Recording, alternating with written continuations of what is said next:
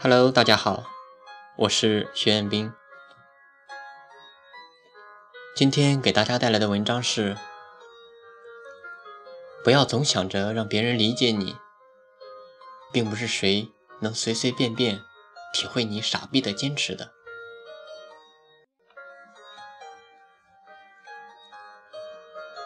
我很喜欢一句话，是出自独木舟的作品。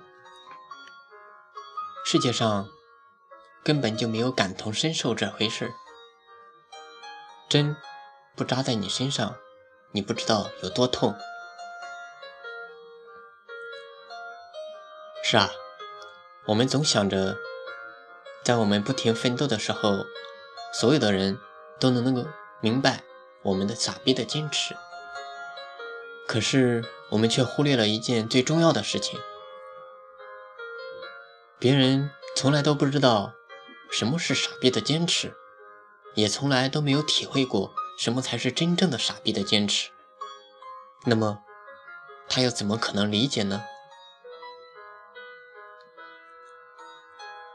我的一个朋友，是前两年的时候吧，那个时候我们一起刚从大学毕业，离开学校就要为找工作的事情烦恼。再加上我们那一届毕业的大学生实在是太多了，能找到工作的人都是幸福的。在大城市，人生地不熟的，奔波了好久，他还是没有找到合适的工作。我就开玩笑的跟他说：“不要那么挑嘛，先找个干着，不行再换。”他却很严肃地说：“这怎么能先干着再说呢？既然找了，就要找一个合适的。就算找不到，我还可以创业呀。”其实他说这话没多久，就真的决定不找工作了。他要创业，开网店。要说这开网店有一个好处，就是不需要太多的启动资金。对于刚毕业步入社会的他来说，倒是没有经济上的负担。只是有一个问题，他的家人好像并不是特别同意他的做法。不过，在他的坚持之下，他的父母也就不再强求，姑且让他一试。创业前期是苦逼的。没有白天黑夜，只要自己精力尚在，就不要谈什么睡觉的事。我是眼睁睁的看着他脸上的眼袋，慢慢剥夺着他的帅气。我也经常跟他开玩笑说：“你看看你，眼袋都比眼睛大。要是在眼袋上划开一条缝，那你就有四只眼睛了。”他笑而不语。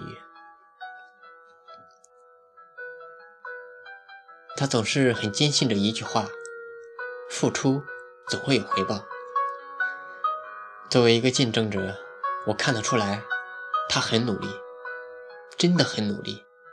从早到晚，他都是研究着自己的店铺如何才能更好，如何推广，如何开出第一单。他不断的研究别人的店铺。听公开课，做笔记，然后再运用到自己的店铺上。终于，这一系列的付出总算没有白费。没多久，他的第一单就来到了。那天，他高兴的请我吃了顿饭。我笑着说：“你这一单挣的还不够吃这顿饭的吧？”他回答道：“话虽如此，但这也是一种奖赏。时刻不忘犒劳自己，这样才能更拼尽全力去做事情。”我真的很欣赏他。这创业嘛，总会有不顺心的时候。在开了第一单后，他的第二单却迟迟没有到来。因为经济上的压力，他的父母也终于按捺不住，逼着他去找工作。可是他真的不愿放弃自己的创业，于是他做了一个决定，瞒着父母。说是瞒着，其实他真的找了一份工作，只不过是一份兼职，而告诉他父母的。却是一份很舒适的办公室工作，他就靠着这一份兼职，勉强维持着自己的生活。我相信大多数父母知道这种决定，肯定是坚决的反对的。一方面吃不好睡不好，另一方面这看起来没有个正经工作。其实，作为父母，总希望能够在街坊邻居面前骄傲地夸赞着自己的孩子，就连说话的声音都可以高出十分贝。是啊，哪个父母不希望自己的孩子出人头地、光宗耀祖？只不过现实是，总要有人当炮灰。于是他每天的时间就安排得更加紧凑了。除了兼职的六个小时，他还要在自己的店铺上花费更多的时间，这让他的睡眠时间更进一步的缩短。我真担心哪一天他的身体会承受不住，于是我就劝告他要注意自己的身体，身体才是革命的本钱嘛。他觉得也对，于是他从花费店铺上的时间扣除了一点，用来锻炼身体，而睡眠时间还是和原来的一样。好吧，他赢了。这傻逼的坚持终于得到了回报，他的店铺也开始持续的出单了。他毅然的决定。把兼职辞掉了，开始专心做自己的事业，而这一切都是瞒着他父母的。一直到后来，他能稳定的每个月赚到和普通员工一样的工资水平时，他才把他做网店的事情告诉他的父母。后来他跟我说，当初我的父母不理解我，我就想。既然不理解，那就不理解好了。再理再解释也是多余的。我就想做出个样子来给他们看，有了成果，他们也就没什么好说的了。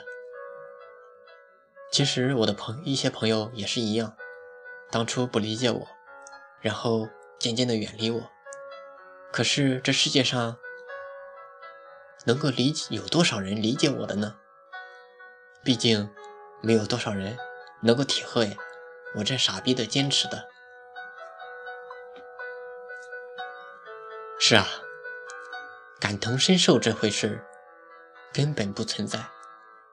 不要总想着让别人理解你，并不是谁能随随便便体会这傻逼的付出的，因为他们从来没有像你一样有这傻逼的坚持的。向所有正在傻逼的坚持的人致敬。我是徐彦斌，学而时习之，感谢欢喜。